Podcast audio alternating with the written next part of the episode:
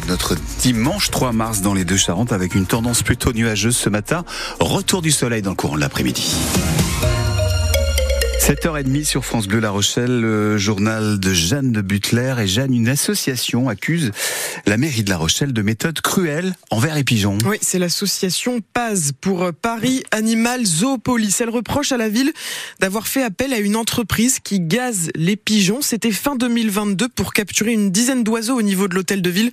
La cofondatrice de l'association, Amandine 125, euh, dénonce des pratiques très brutales. C'est une mort qui est lente et douloureuse. Hein. C'est un peu similaire à une noyade. Ils sont euh, capturés hein, euh, à l'aide de, cages, donc ils sont rapatés, piégés, et ensuite euh, les pigeons qui survivent, hein, parce que certains peuvent mourir de faim, de soif, d'épuisement dans les cages, sont amenés dans un local du prestataire, et là ils sont placés dans des caissons à CO2, donc c'est des boîtes hermétiques où ils sont entassés et où on va injecter du dioxyde de carbone. Évidemment, c'est de la souffrance animale. Il y en a assez de tuer les animaux juste parce qu'ils nous dérangent. On doit mettre en place des méthodes éthiques et efficaces. De son côté, la mairie promet que cette euh, campagne de capture était exceptionnelle. Habituellement, la ville fait de la prévention. Ce n'est arrivé qu'une seule fois en trois ans, se défend la conseillère municipale chargée des questions de santé publique, Delphine Charrier.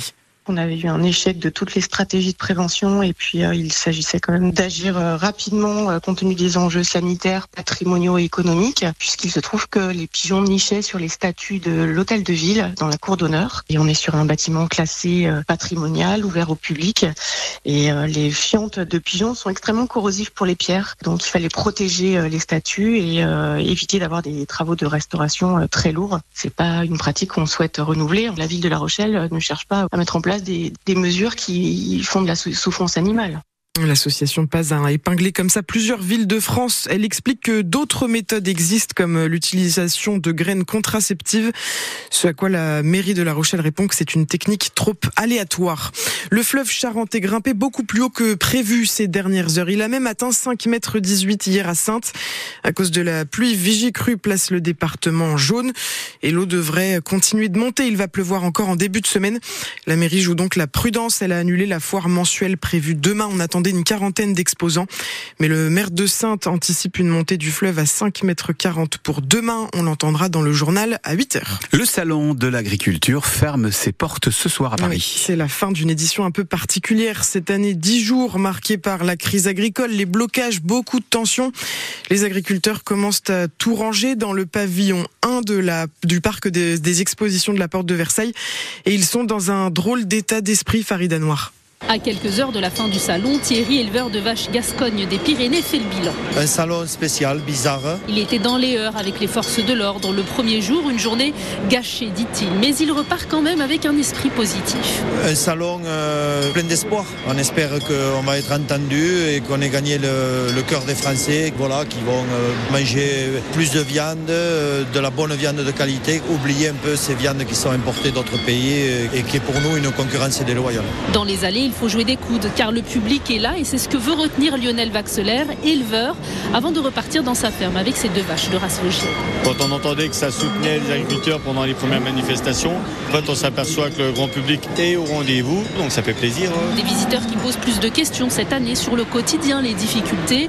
Valentin est éleveur de vaches laitières dans l'Or. Certains euh, cherchent à comprendre notre détresse plus ou moins. Moi j'ai expliqué mon point de vue à moi et les problèmes qu'on avait euh, chez nous notamment. On repart à la maison, euh, on en retient un, beau salon et on est prêt à revenir. Le salon fermera ses portes au public ce soir à 19h.